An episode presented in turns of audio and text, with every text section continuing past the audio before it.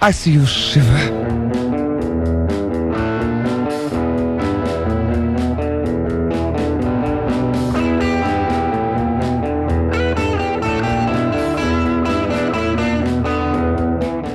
Olá, juventude transexual da internet. Estamos aqui para mais um Selvagem Podcast.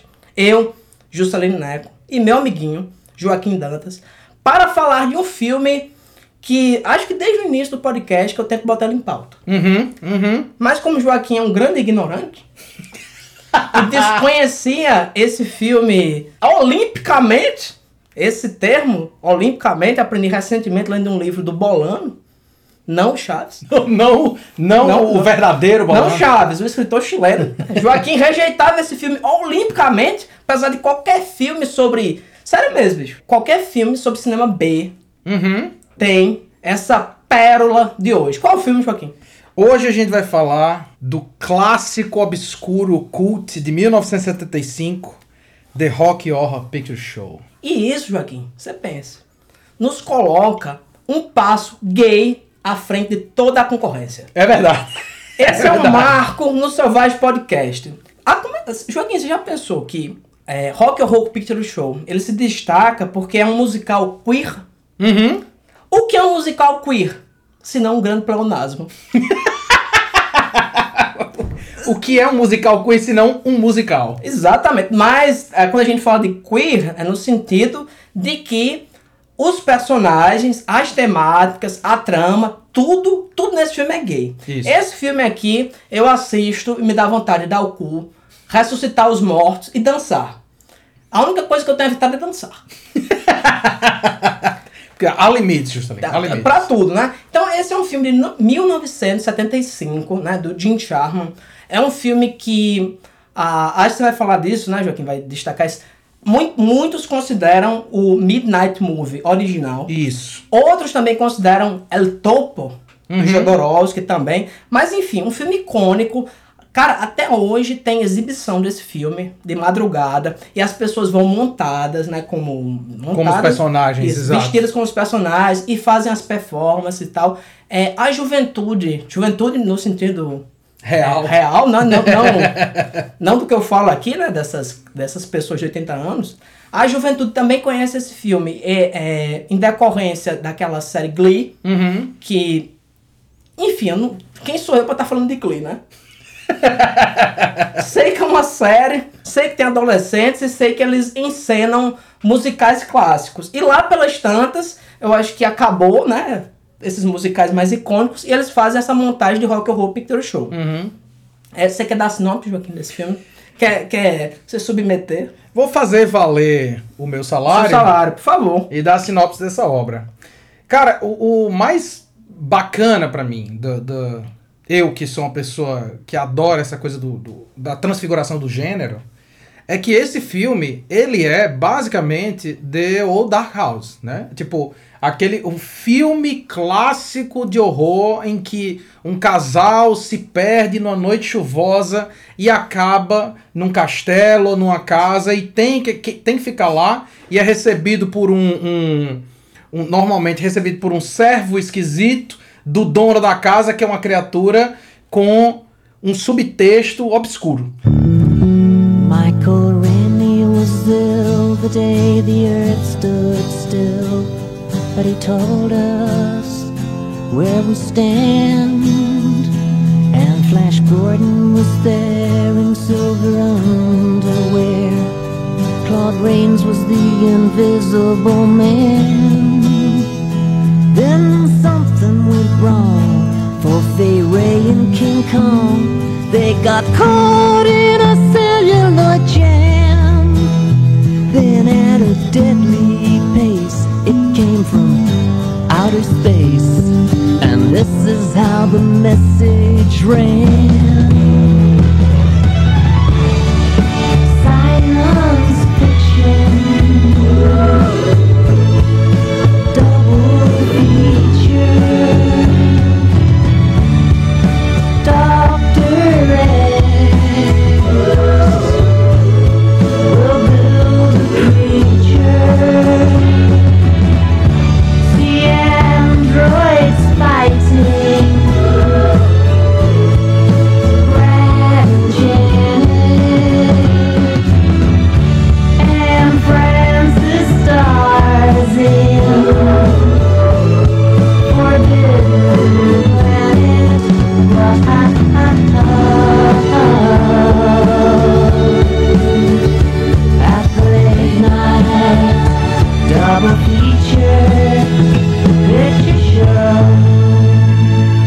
A sinopse desse filme. Você já viu isso feito, é, é, o pastiche, em inúmeras, em inúmeras formas narrativas, seja num jogo videogame, seja num, num quadrinho, seja num filme mesmo, né? Mas essa é a versão on crack dessa história.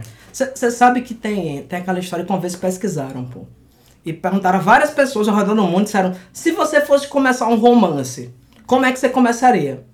E a resposta mais comum foi, era uma noite escura e tempestuosa. Hum, Tem isso nesse filme. Até É exato. É, e assim, Joaquim, eu acho interessante destacar, porque como a gente faz esse, esse serviço, vamos chamar assim, né? Uhum. De, de, de exumação, de, de arqueologia, né? Exumação eu acho um termo muito sério, né? que beira o criminoso. Mas vamos chamar de arqueologia de filmes antigos e a gente sempre tenta colocar esses filmes no contexto. Isso, isso. Óbvio, o filme é. Se a gente tá falando de um filme, se a gente discute ele, é porque, obviamente, ele tem uma coisa pra nos dizer hoje em dia. Isso. Senão a gente não falava da Odisseia. Bota a harpa.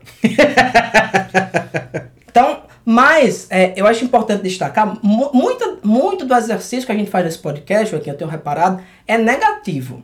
De explicar assim, olha, acontece tal coisa no bebê de Rosemary, e você acha, ah, isso é uma obviedade. Uhum. Eu já dei aula e o aluno falou assim, disse, ah não, a tal cena de, de Alien eu acho assim, muito óbvia. Sim. E eu olho pra ele assim, não, meu filho. É óbvia ó- depois. É óbvia, porque você, você assistiu Alien ontem.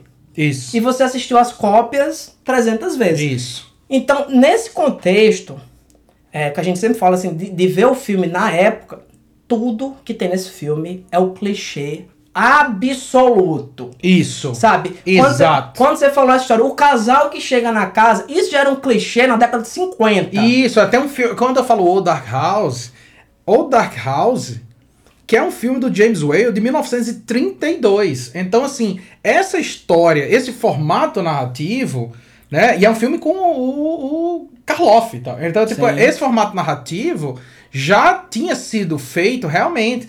E assim, eu- eu- é, é- é interessante você pontuar isso. Se a gente olha pra esse filme e pensa, hoje ele é clichê, é. Mas quando ele foi feito, ele era clichê. Sim, Né? Ele, Assim, ele, ele- ele- ele está perfeitamente consciente dos tropos. Rapaz, é, o, o Jim Sharman, né, que é esse diretor, que, enfim, não, tem, não teve tanto destaque, mas Isso. esse é um filme baseado na obra do Richard O'Brien, né, que é o Riff Raff, né, que é o, que é o mordomo, Isso, né, isso. que, é, que é, tem um visual maravilhoso, assim, careca e cabeludo, loiro, magérrimo, todo torto, e é um puta de um ator.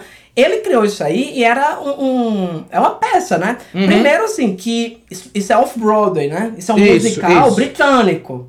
Isso é um musical britânico e continua sendo um musical até hoje, né? E quando foi adaptado, né? Quando pensou-se em fazer essa adaptação para para o cinema, né? Tinha assim a previsão do orçamento assim faraônico Aham. de 20 milhões, eu não vou lembrar a cifra exata, mas era uma coisa gigante, né? Eles queriam que o Riff Raff fosse o David Bowie, que o Frankfurter fosse é, o, o Mick Jagger. Mick Jagger. Era uma coisa absurda. E foi cortado, né, essa, essa questão orçamentária, pela primeira vez, aqui na história desse podcast, para enorme benefício do produto final. Concordo. Eu Porque, concordo. assim, o, o, o Richard. O, não sei se você acompanha né, a vida do, do Richard O'Brien, né? É um dos caras precursores nessa questão de sexualidade, de. Ele fala hoje mesmo, né? Tá vivo ainda, o Richard Aham. O'Brien. Ele disse que ele é 80% mulher e 20% homem. Na época, ele era, a porcentagem que ele era homem era maior. É igual a mim, pô. Que eu sou os 80% demônio e 20% anticristo. Mas, cara, assim, Joaquim, eu não vou enganar nem a você, Nem os nem aos ouvintes. ouvintes e dizer que eu sou um grande fã de musical. Eu entendo, mesmo naqueles musicais clássicos, a beleza do que é aquilo. Sim, eu, eu sim. olho assim e digo, "Ca- caralho, eu tenho pra mim que não é fácil não fazer Uhum, isso. uhum. Da mesma forma, eu assisti aquele filme. Qual, qual é o nome desse filme recente, pô, que, é musical também? La La Land? La La Land. Eu olhei aquilo ali também e disse, rapaz, se eu fosse ator de Hollywood, eu esperava muita gente morrer antes de me prestar um papel ridículo desse. então, assim, não é uma coisa que eu vou dizer que eu acompanhe, Aham. né, que eu me envolva ou que eu conheça. Mas é uma coisa que eu reconheço Uhum. o, o papel fundamental. Até porque o musical teve uma influência gigantesca na, na popularização do cinema. Sim. Teve uma época que o cinema estava muito embaixo, a gente começou com o cinema mu, aliás, o cinema falado, né, década de 30, e o musical foi justamente isso. O musical é o quê? É a mistura do show de variedade Uhum. com a estrutura do filme. E é, Rock and Roll Picture Show, Joaquim, é um filme, toda vida que eu vejo, eu fico assim, como isso é possível? E digo mais, é um filme que eu já assisti, é, eu, eu acho que você não, não- nem conhecia, né? Você nunca tinha visto. Não, eu nunca tinha assistido. Conhecer, eu conhecia. É um daqueles Não, filmes conhecer é, que... impo- é impossível. É, não exatamente. Quem, É um- quem se interessa por cinema errado, sabe é Exatamente. esse? É um daqueles filmes que você pode nunca ter visto, mas você já viu ou releito, né? A releitura em algum lugar, ou você já leu sobre infinitamente. Assim, eu nunca tinha visto, mas eu já tinha lido sobre esse filme inúmeras vezes. Mas realmente, eu vi a primeira vez completo agora e sou uma pessoa muito mais feliz por causa disso. É, e, é um filme que ele tá. É 75? Já tem quantos anos? 45? Não, 35? Você tá querendo, você tá querendo demais. Porra, fazer eu, eu conta calcular assim, assim. Fazer conta assim de surpresa. É, 45 anos esse filme tem. E eu, eu reassisti, né? Apenas para cantar todas as músicas. juntamente com esse elenco fabuloso. E, cara, a impressão que, pelo menos pra mim, eu tenho é que Rock and Roll Picture Show podia ter sido feito ontem. Uhum. Sabe?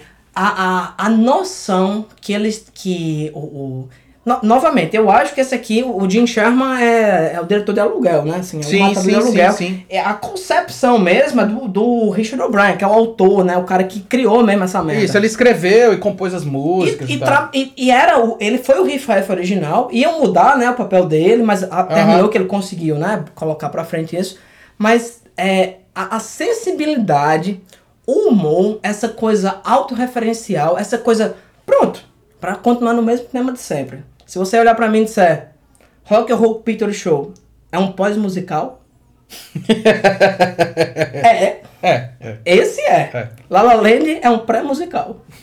Mas Rock and Roll Picture Show é um musical. E, é, bicho, é interessante você ter falado essa coisa do, do gênero, né?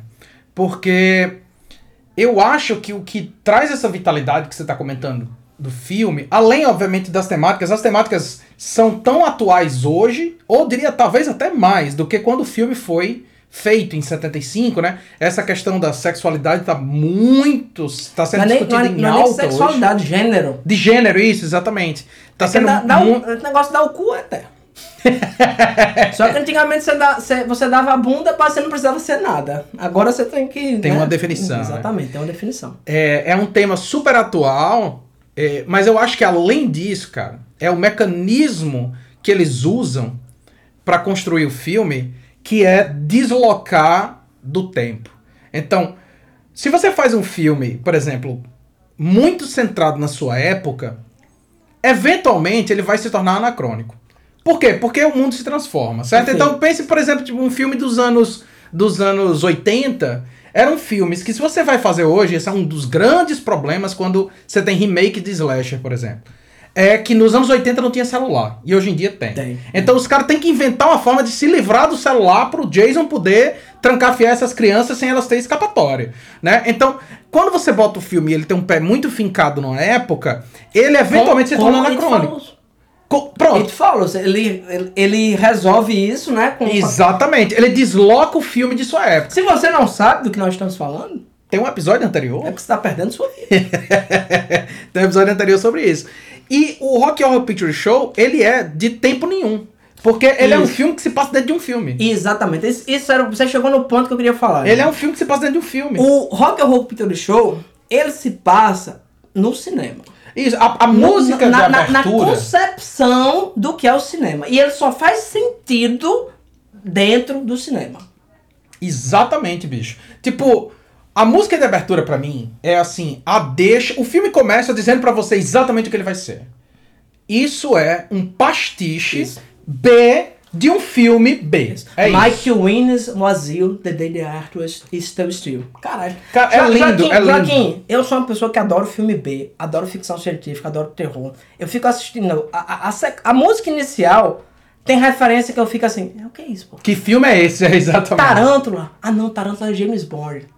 Então, é um filme sobre filmes, Isso. ponto. É um filme que está inserido nesse contexto, mas o que eu acho curioso é, o- é o quê? Pra mim, é a combinação mais absurda que já existiu na história do cinema. Você pode ter cinema, ó, tem três tropas, Joaquim. Ficção científica. Isso. Vê se você concorda comigo. Ficção científica, ou B, ou enfim, sci-fi, né? Sci-fi, terror e viadagem. São os três tropos desse filme. Você tem filme que tem terror e ficção científica. Você tem filme que tem terror e viadagem. Você tem te- filme que tem ficção científica e viadagem. Os três, eu desconheço.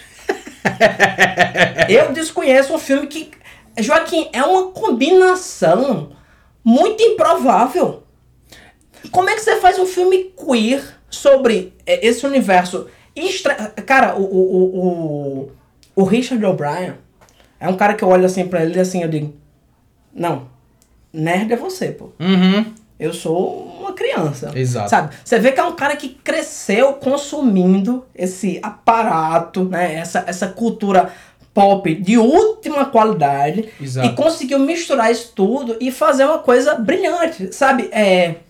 Eu sempre. Ninguém sabe se eu tô falando sério ou, né? ou brincando. Eu conheço há Mas- 20 anos e eu ainda não sei.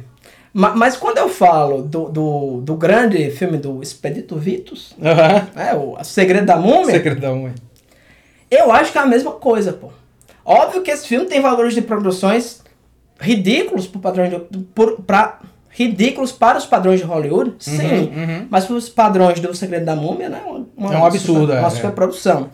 Mas, cara, é, pra mim, é um milagre que um filme desse exista. Sim. Ponto, assim, pra mim é, é isso. É, Joaquim, eu sei que a, gen- é, a gente não gosta de fazer esse, esse percurso, Uhum.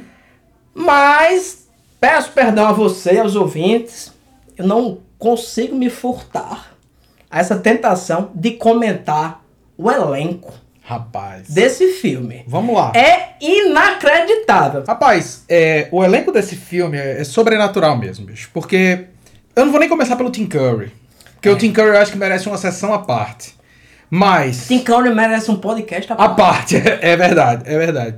Mas uma das coisas que foi mais divertidas pra mim, vou dizer pra você, foi ver o Charles Gray, que é o cara que faz o criminologista, Maravilhoso. o comentador, que é um dos personagens mais maravilhosos, que ele é uma espécie de narrador da história que você tá vendo. Cara, o Charles Gray é um ator que atua em filmes do James Bond, do Sean Connery, cara. Ele é tipo um ator super sério. Mas E ele dançando em cima da porra da mesa é uma das coisas mais maravilhosas que eu já vi na minha vida. Joaquim, é porque é The Time Warp.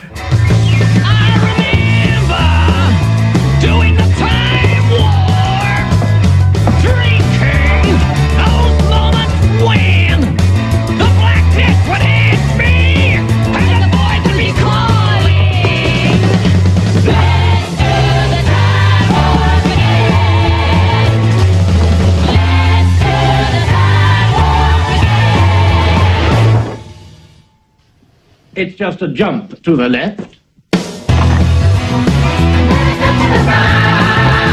With your hands on your hips.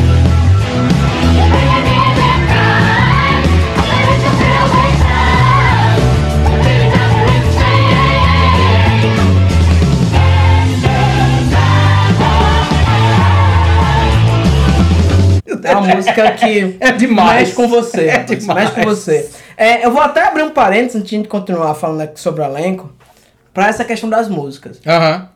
Porque assim, Joaquim, e ouvintes, viu como eu sou inclusivo? Sempre. Sempre. É, tem, tem um problema de musical, quando eu tô falando de mim, né, gente? Eu não- vo- vocês se funiquem. A importância vocês têm na minha vida, né? É, tem uma coisa musical que eu acho chata.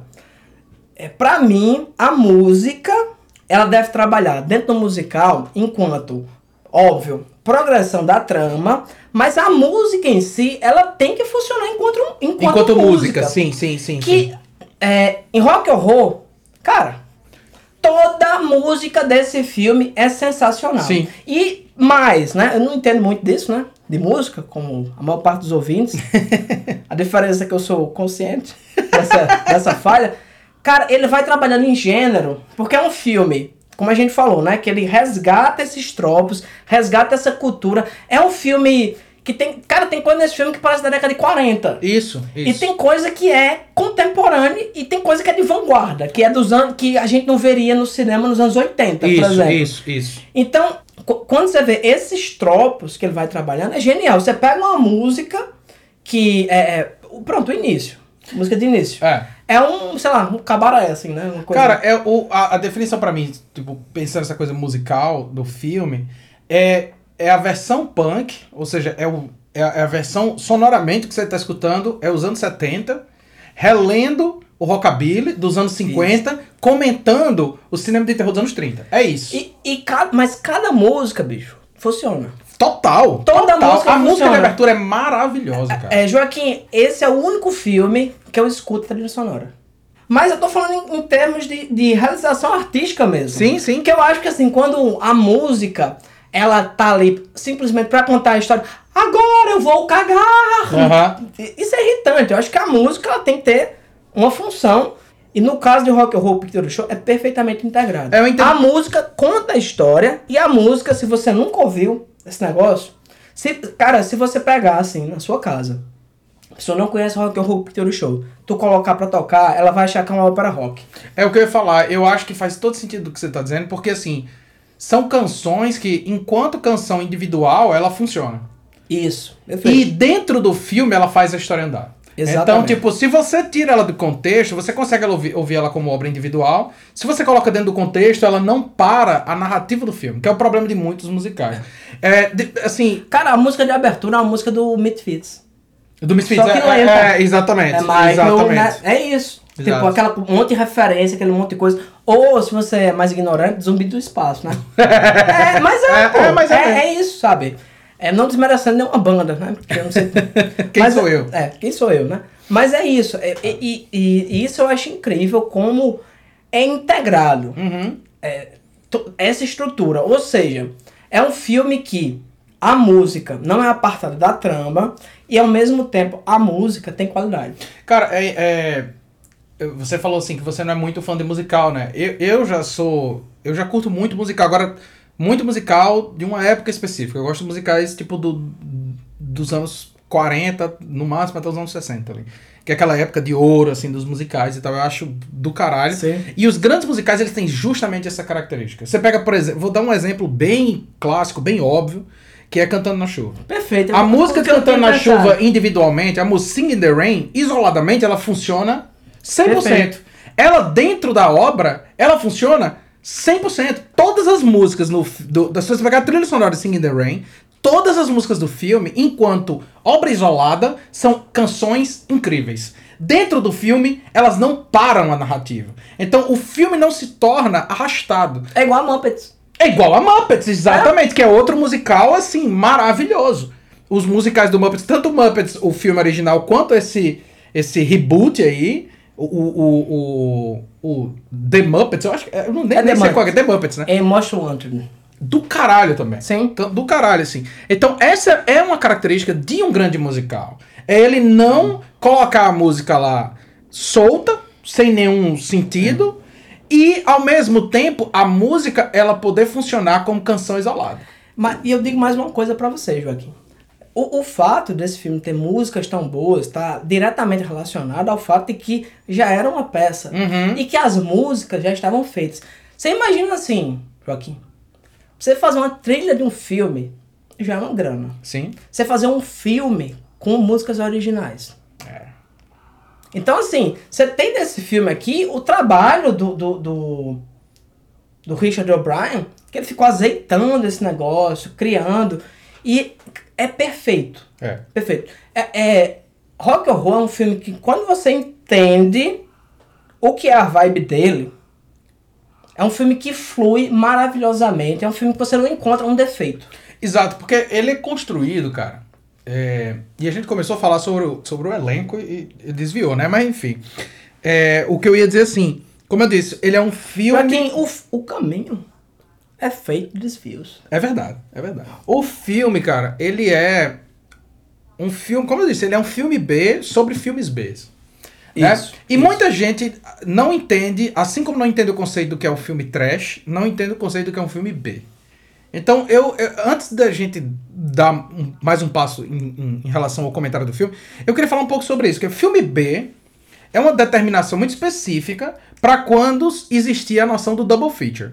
Inclusive é mencionado na própria música de abertura do filme. O double feature é o quê? Você pagava um ingresso para assistir dois filmes. Então você tinha o filme A, que era o primeiro filme que você ia ver, e você tinha o filme B, que era o segundo.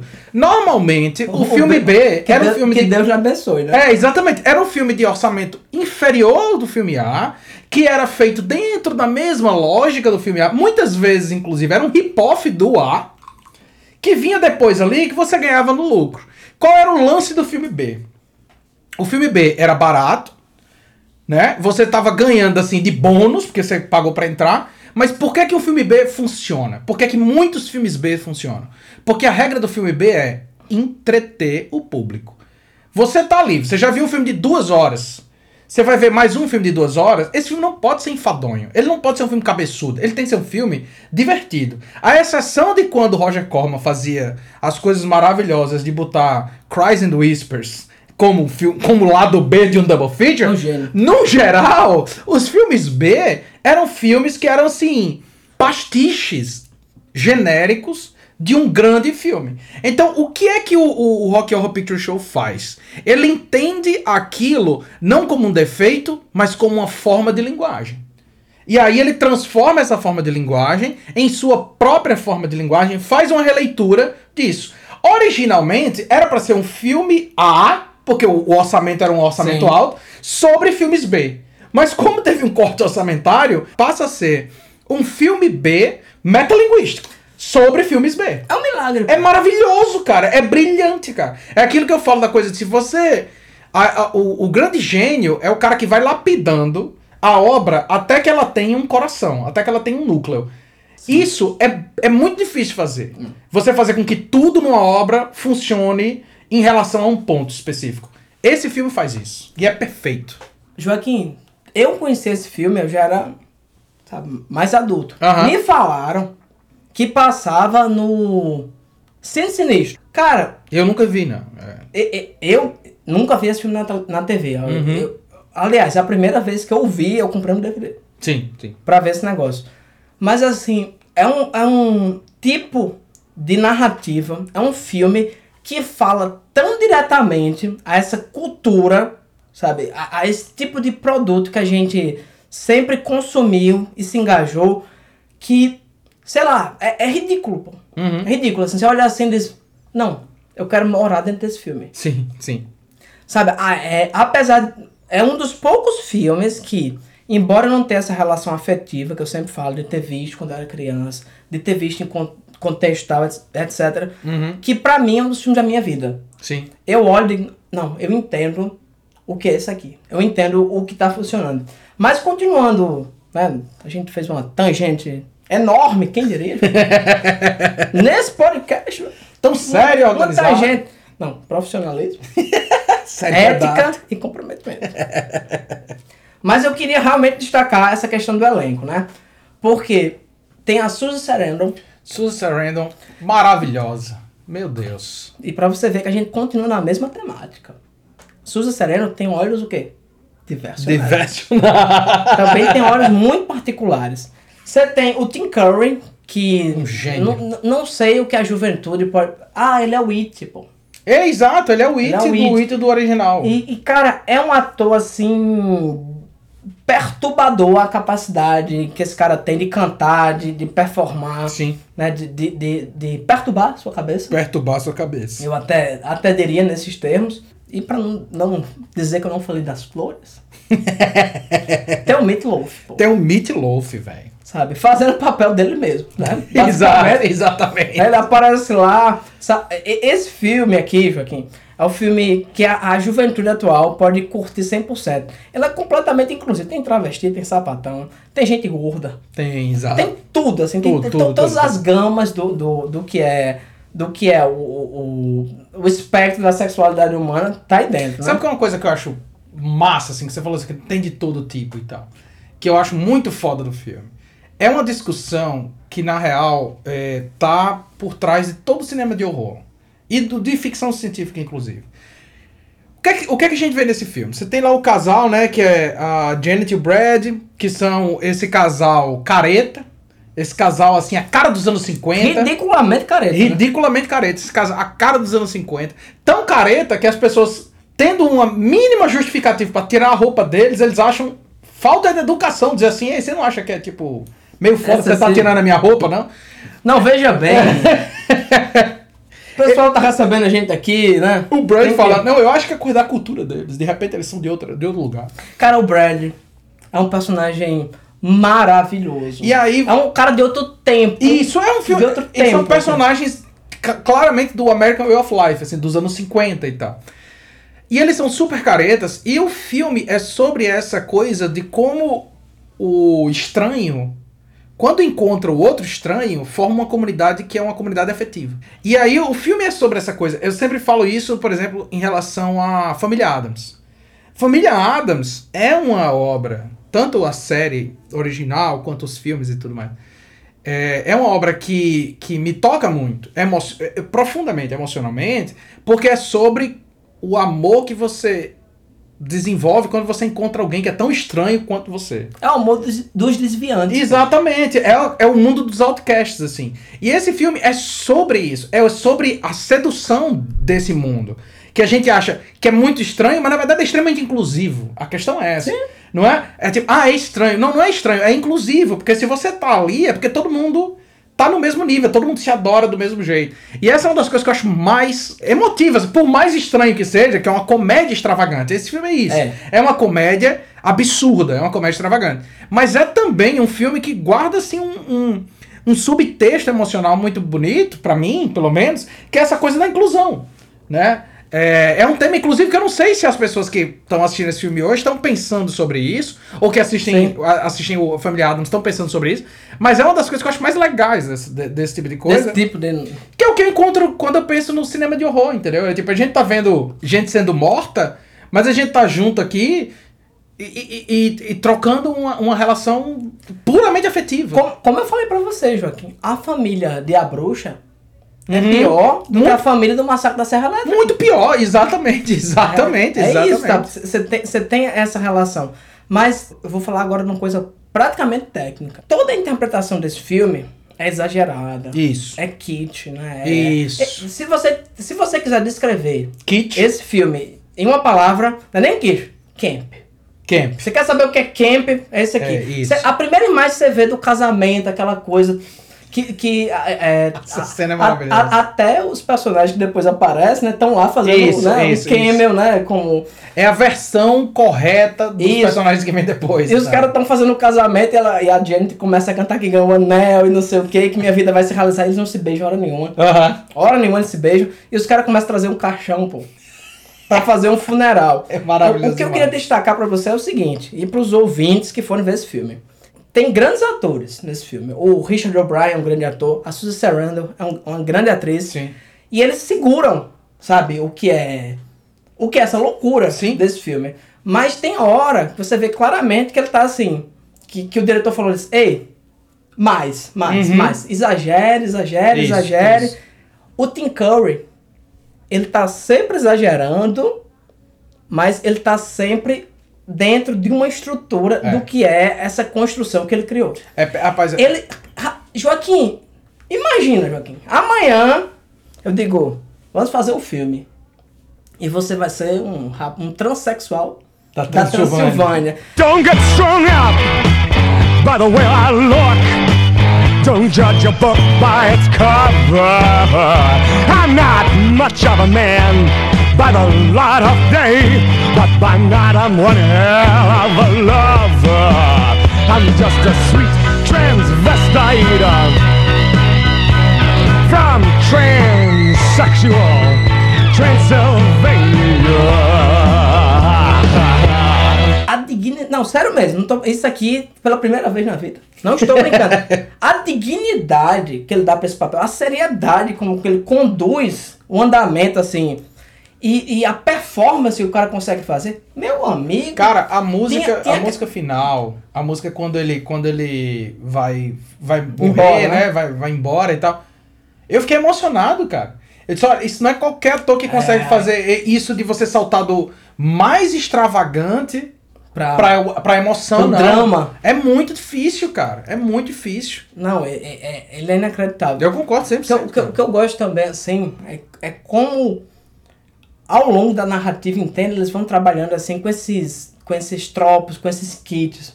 Sei lá, a- o, o casal tá dirigindo, fura um pneu no meio da chuva.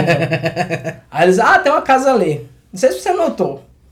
Tem uma placa escrita assim, Dead End. Uhum. Tem lantejoulas na placa. Cara, isso é uma coisa é, maravilhosa. Cê- quando chega lá na casa, né, que você tem essa, essa dinâmica, quando você chega lá, você vê que tem essa dinâmica entre o amo, né, o Frankenfurter, né? É. Quem não notou é uma referência clara ao Drácula. o, o Dr. Frankfurter nada mais é que o Dr. Frankenstein, né? Isso, é, o- quer- é o Frankenstein para além, né? Tipo, eu acho o nome maravilhoso, o Frankenfurter, né? É Frankenfurter, tipo, é o Frank para além. Para além do quê? Para além do homem e da mulher, né? Tipo, ele tá para além disso. E isso, e tem, tem uma coisa, se você reparou. O filme, ele tem três grupos, certo? Hum. Tem três grupos. Ele tem os degenerados, vamos chamar assim, né? Que é o Sim. Dr. Frankfurter, seus criados, e aquelas pessoas que estão na festa que eu acho maravilhosas. Cara, é gente que eles pegaram no meio da rua, assim. tipo, sabe? Pe- Pega, pega os doidinhos aqui do 3, vamos botar aqui pra lançar. Bota, Junta. bota, bota o óculos do, do, do, do Elton John. Já é. Eles não conseguem dançar, Joaquim, em sincronia. Uma, um- uma coreografia que tem três passos. Dá um pulo pra esquerda. Esquerda, pe- pelvic thrust. o cara não consegue fazer isso. Então tem, tem, tem esses desviantes. Tem é, Brad and Janet, né? Que são esse, esse casal Careta, tradicional que é. tá ali. é, a primeira coisa que tanto o Brad quanto a Janet chegam quando fazem. Aliás, quando vão dormir nesse castelo, é transar com o Dr. Frankfurter. Os dois. Os dois. o que nos leva diretamente a um filme do Pasolini. Teorema. Que chega Jesus numa família tradicional e ele transa com todo mundo, né? Transa com a mãe, transa com o pai, transa com os filhos, né? Ele, ele chega como esse elemento realmente disruptivo. E o bom é que os dois são virgens. A, a cena da sedução, Aham. Frankfurt chega lá e... Olá, tudo bem, não sei o quê. Aí você jura que não conta pro Brad? Não, não, juro que não conta, então venha. É o preciso mesmo diálogo. né? Aí, vem, é, aí vai pro, pro Brad, é o mesmo diálogo. Você jura que não conta pra Janet? Ele diz, não, veja bem. e, e a ética? E a dignidade? Então você tem é, essa força do caos, né, essa força da rebeldia. Você tem a força tradicional, Isso. que é representada pelo professor, Uhum. que, é, que foi professor deles, e pelo, pelo criminologista. Uhum. E, e tem os dois que são esses jovens que estão à mercê dessa disputa, dessa guerra cultural. Sim. No fim das contas é isso. É um filme que, que parece muito simples à- à primeira vista, mas que tematiza uma questão super importante. Você ter esse, esse jovem que está de frente, ou pelo menos pensando em que caminho vai tomar. Sim. Vou seguir para aqui, eu vou seguir para esse outro lugar. E a única crítica que eu tenho para fazer esse filme é que eu acho que o final é muito moralista. Quando tem aquele twist e o Riff diz: Ah, eu agora que sou o comandante, você Isso, é meu prisioneiro, seu estilo de vida é muito. Sabe, Extravagante. extravagante, vamos embora. Sabe? Então, eu acho que, que Rock and Roll Picture Show, primeiro, é um retrato perfeito do que é a contracultura. Sim. Sim. Retrato perfeito do que é a contracultura, do que é o desvio, sabe? Do que é a norma, de como você pode se enquadrar. E no fim das contas, o que me perturba mesmo nessa história toda é que, tirando um, um assassinato cometido pelo Dr. Frankfurter, Uhum. ao, ao grande Meatloaf, né? Ed. Fora isso, que eu acho realmente excessivo, não tem nada de errado acontecendo. Nada, nada, exato. Nada. Tem gente dançando, tem gente transando, tem é, criados extremamente indisciplinados. Esse filme mostra. esse filme mostra, Joaquim, como é difícil conseguir bons empregados hoje em dia. As pessoas não querem fazer seus mandados direito. Não quer, não quer fazer. Eu digo, vai comprar uma revista. A pessoa não quer mais. É, além dos muitos tropos, né, que esse filme acumula, né? O Dr. Frankfurter, né? É claramente o Dr. Frankenstein, né? Isso, Tem isso. hora que ele tá vestido de, de lingerie, Uhum. na outra ele tá como cientista, Isso, com com luva, não sei o que, com jalé. E tem essa trama que ele vai criar esse homem perfeito, né? Feito aos modos do, do, do Atlas, né? Musculoso, e não sei o que. As intenções eu deixo para os ouvintes, né? Imaginar o que. Onde isso pode terminar. Eu só, eu só- antes de você continuar, eu só tenho a dizer o seguinte: são intenções melhores do que a do Dr. Frankenstein original. Pior que é. São bem mais humanitárias. Pior que é. Pior que o, o, o- o Frankenstein ressuscitado, né? O Rock, né? Uhum. O, o Rock que dá título a um, Rock Horror, né? É, o, o, o filme, O filme? É, é esse, esse rapaz ressuscitado, feito aos modos de quem, Joaquim? O Rock é o Flash Gordon, pô. É o Flash Gordon, exato. Ele tá com, a, um- tá com a com a Cueca dourada. cueca dourada, negócio dourado, é loiro. Ele é o Flash Gordon. É, De determinada forma, o filme também é a realização de uma fantasia infantil. Ou, pelo menos, adolescente. Da mesma forma que o hétero, ele pensa em transar com a, a menina da, da porta ao lado Uhum. e ser forte, ser musculoso, o doutor, ou melhor dizendo, o Richard O'Brien, ele projeta isso, né? Eu quero o Flash Gordon, né? Isso, é- isso é o Isso. que eu quero. Então, filme que trabalha assim com tropos, que se a gente for puxar isso aqui, dá uma tese. Dá, dá cada, mesmo. cada, cada cinco minutos desse filme, eu olho assim, ah, isso é tal coisa, gente- isso é tal coisa. E é o que eu tô pegando. Se a gente fizer um vídeo assim, que a gente vá pesquisar a sério, a fundo, todas as referências que são feitas nesse filme, dá um vídeo assim de umas meia hora, só mostrando os trechinhos dos filmes que eles estão referenciando, cara. Exato, É exato. muito profundo o conhecimento desse cara exato. sobre esse universo que ele comenta. Exato. É muito profundo. E não é um filme que exclui a pessoa por causa disso. Porque como a gente, a gente sabe que, por exemplo, tem filme que a gente sabe que é pra fã.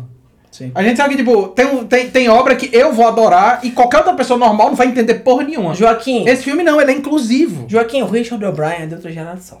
É brilhante, cara. metade das referências, eu e você que somos esses dodói da ficção científica e do terror, a gente perdeu. Uhum. Metade. Metade. A gente que é doente. Exatamente, mas, cara, se você não sabe nada disso, você entende o filme como, é, como narrativa mesmo. Sim, sim. E o que eu queria destacar, assim, pra encerrar né, essa, essa discussão sobre a narrativa do filme em si, é a seguinte. Eu acho brilhante a forma como ele, de forma quase casual, quase jogada, cria uma verdadeira. Me perdoe, os, os helênicos, uma verdadeira epopeia acerca das transformações na família e nos papéis tradicionais. Uhum. Porque o filme começa com o quê? Um casamento, Isso. certo? Aí o, o Brad diz, Janet, vamos nos casar. The river was deep, but I swam it. The future is ours, so let's plan it. So please, don't tell me to can it. I've one thing to say, and that's damn it, Janet. I love but I ran it. There's a fire in my heart, and you fan it. If there's one fool for you, then I am it. I've one thing to say, and that's damn it, Janet, I love you. E é aquele casalzinho assim tradicional, água com açúcar. E eles entram no âmbito do quê? De uma sexualidade que é desviante no sentido tradicional do Isso. que a gente conhece. Isso, isso. E se engajam nesse processo todo. E, novamente, no que se refere às loucuras que o Dr. Frankfurter faz, o filme toma outra conotação. No que se refere a essa mudança de sexualidade, né, ou pelo menos nessa, nessa amplitude de, de experiência, rapaz, nada acontece com eles. Uhum. Nada acontece com eles. Eles foram para uma casa, foram bem recebidos, deram bebida para eles. Lá pelas tantas, ofereceram práticas sexuais consensuais. Consensuais. Quem não quer isso, pô? Pois é. Quem me dera se me acontecesse numa noite chuvosa, Joaquim, quando meu pneu estourasse, eu tivesse assim no meio. Cara, as pessoas não fazem nada pra eles, Joaquim. Uhum. Nada, nada, nada. Em termos dessa trama aqui, tá tudo certo. Só que eles vão se perturbando com, né, com, com essa loucura que vai acontecendo. E a única crítica que eu tenho pra fazer desse filme é que eu acho esse final muito moralista. Uhum. Essa, essa coisa dele ir embora.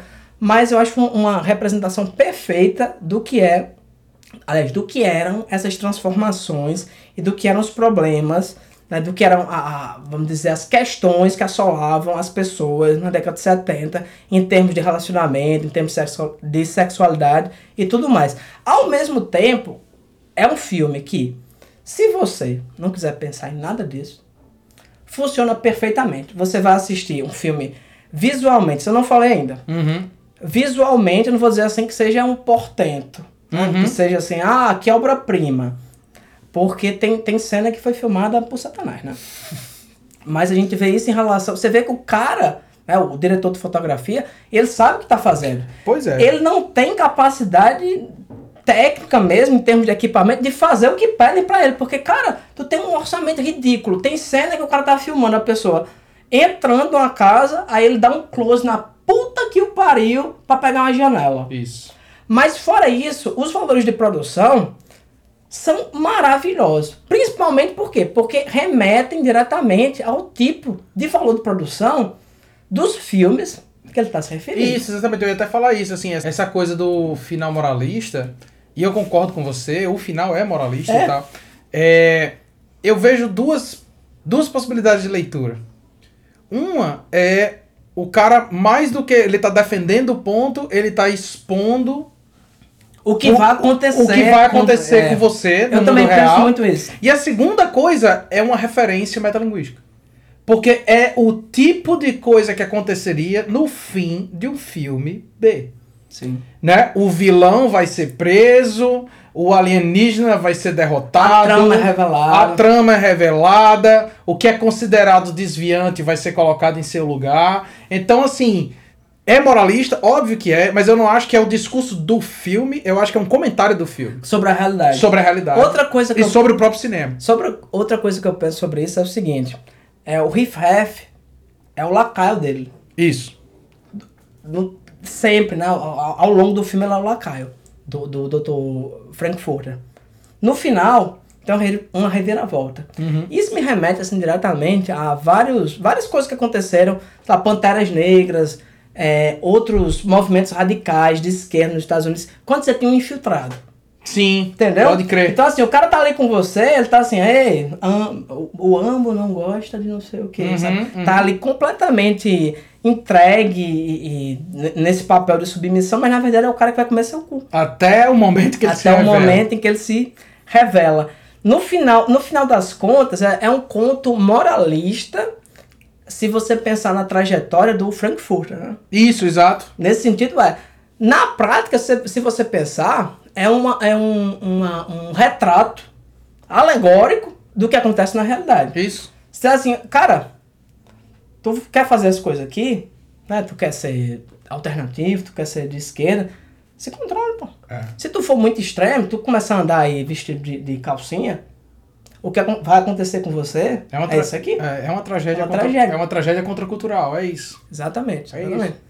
Cara, é, é. É brilhante mesmo essa merda.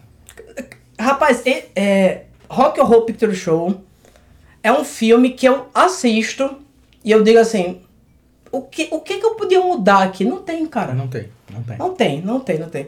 É o Midnight Movie original. É, pronto, é, é isso que eu ia falar, né? A gente começou falando um pouco sobre isso, e eu acho que é uma coisa que a gente tem que bater também. Eu falei um pouco ali no meio da, da coisa do, do conceito do filme B, muita gente não entende, muita gente não entende, usa o termo, mas não sabe o que significa. A coisa do cult movie, do filme cult, e do, do que é o, o conceito do Midnight Movie também. Às vezes as pessoas usam essa palavra e elas não fazem ideia do que elas estão falando, né? O Midnight Movie, ou seja, o filme da meia-noite, é um tipo de filme que foi. é- é, na, na verdade, é um tipo de sessão de cinema que foi criada para abarcar um tipo de filme. Sim. Então você tinha. O que é que acontecia? Você é, tinha. é um, é um evento cultural. Isso, exatamente, é isso. exatamente. O El Topo, como você bem falou lá no começo do podcast, é o Midnight Movie original. Então, assim, o El Topo, quando foi feito, quando foi comercializado nos Estados Unidos, Ninguém queria exibir, porque era um filme completamente contracultural, esquisitíssimo, né, do Jodorowsky. Então, o que é que a proposta foi feita pelos produtores do filme? Não, você faz o seguinte, você abre uma sessão de meia-noite. Por quê? Porque você já vai ter rodado todas as suas sessões, então você não vai perder dinheiro com seus filmes comerciais. E você bota essa sessão da meia-noite aí, que é um extra. Você não vai estar perdendo dinheiro, você vai estar ganhando. Só que quem ia para essas sessões da meia-noite era gente errada, que já vinha do rolé, já estava alterada e chegava nessas sessões e tava de cara com o topo. Que é um filme completamente perturbado. É, lembrando, Joaquim, só fazendo um pequeno parênteses, né, que às vezes a gente tá falando realmente pra gente jovem. Uhum. Cinema, na, na década de 70, era uma coisa completamente diferente do que é hoje. Ó, nossa senhora. O cinema hoje, né, o cinema eu tô falando enquanto, enquanto dispositivo, enquanto empreendimento comercial, é a coisa mais domesticada do mundo. Uhum. Tá no shopping, tá não sei o quê. Cara, cinema, toda esquina tinha um, sabe? Passava, você entrava a qualquer hora, você entrava lá dentro, tava no meio do filme, passava cinco, seis filmes seguidos, você pagava a entrada e ficava lá. Quanto Até foda-se. é. Você entrava lá. Nos Estados Unidos, pô, em Nova York mesmo, a pessoa pagava a entrada de ingresso pra ir dormir. É, exato. Porque sabia que ia passar filme a madrugada inteira, ia lá, dormia, levava uma dedada, óbvio. Normal. Mas isso aí é de jogo. Então, é, te- tem esse contexto, mas continue. É, exato. Então, assim, os Midnight Movies, eles começam com essa sessão alternativa, né? Começam com El Topo, com a ideia de que, assim, você vai botar um filme que você acha que não vai ter um apelo comercial, você bota na sessão da meia-noite. El Topo abre isso. Só que o Rock Horror Picture Show, outros filmes, por exemplo, que são que começaram como Midnight Movies, são o Eraserhead, do, do David Lynch, era um Midnight Movie, Night of the Living Dead, do... do Romero. Romero, era um Midnight Movie. Mas o Rock Horror Picture Show é o filme que inventa o Midnight Movie enquanto evento. Porque Perfeito. o evento do Midnight Movie não é só você ir assistir o filme, não é só uma sessão da meia-noite. É você ir assistir um filme que se torna um filme de culto.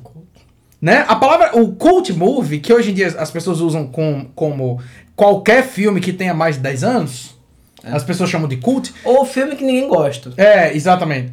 O cult movie é um filme que ele não tem um público, ele cria um público. Ele não tem um público pré-definido. Uma vez que ele é lançado, cria-se um público para aquela obra. Então, o Rock Horror Picture Show, como a gente bem comentou o episódio E, inteiro, cria- e cria-se um público de dodói, Joaquim. É exato, mas pra, pra você Joaquim, é um culto Joaquim, mesmo. Joaquim, você acha que é a primeira vez, rock and roll. Aham, Foi? isso, Se eu disser, isso. Joaquim, agora aqui na Rio Branco vai começar a sessão. Vamos nessa. Vamos, pô. Claro, é E, e as pessoas iam, e vão, e Todos todo os dia. dias, todos os dias, Cara, exatamente. Se o cara tivesse um mês aqui de Rock and Roll Picture Show em Natal, eu ia todo dia, pô. Exato, exato. Todo dia. A, a noção do, do, do culto, né? Exatamente. Não é que é só um público que ele é criado. É um culto mesmo. É uma coisa assim. As pessoas que gostam desse filme não gostam, amam. São obcecadas por ele. E aí o Rock Horror Picture Show foi exatamente isso. As pessoas começaram a ir, e aí viam uma vez, iam a segunda noite e levavam um amigo, iam a terceira noite e já levavam outra pessoa, e já tinham visto três vezes, decoravam as falas e começavam a recitar a fala pra tela. E aí começou um processo, que é o processo que existe até hoje, de encenação do filme. E o filme ele passa a ser uma performance. Não é só o que você tá vendo. Pra participar do evento que é ir pra sessão da meia-noite e assistir o Rock Horror Picture Show, você tem todo um protocolo. Tanto é que os caras têm um protocolo pra quem tá indo pela primeira vez.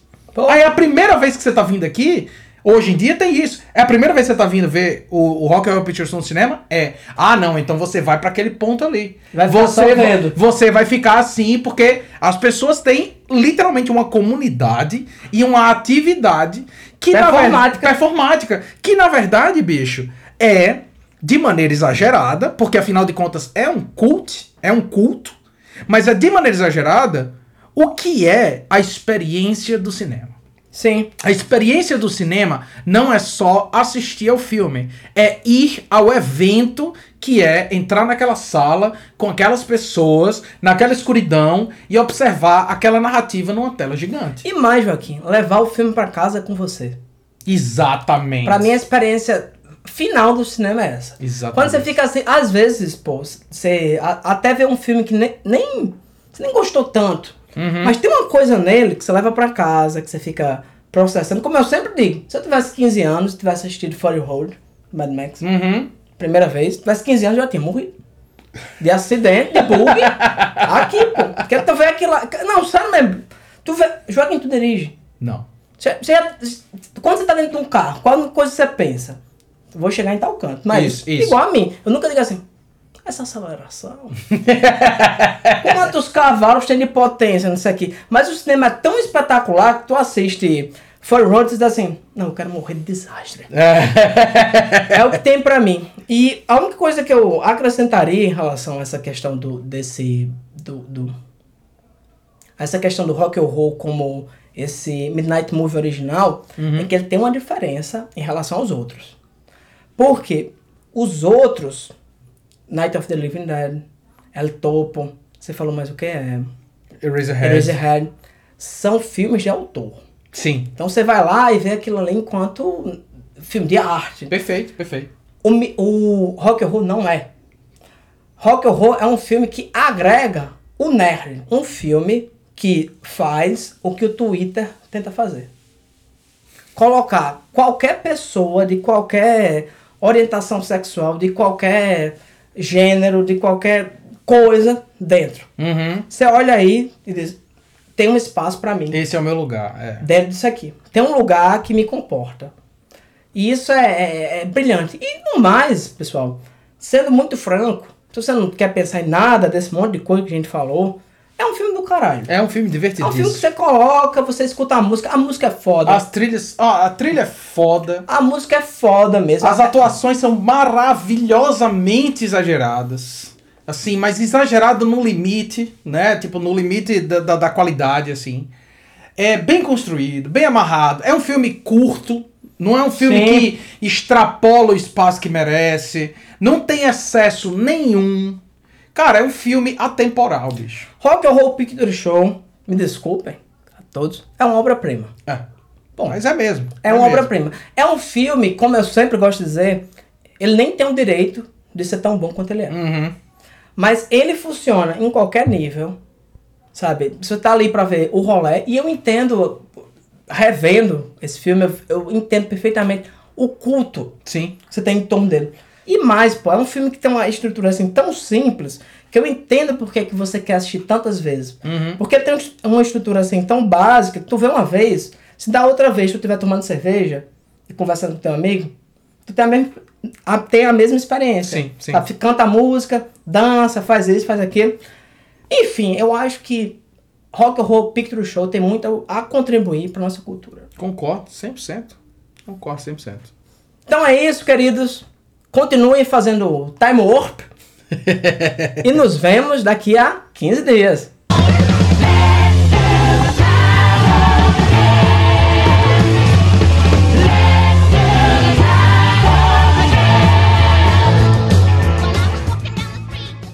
Selvagem Podcast é uma realização da Selvagem Produções. Edição de áudio por Joaquim Dantas. Música de abertura Supercharger por Raimundo Kowalski. Se você quiser entrar em contato com a gente, envie um e-mail para selvagemxproduções.gmail.com.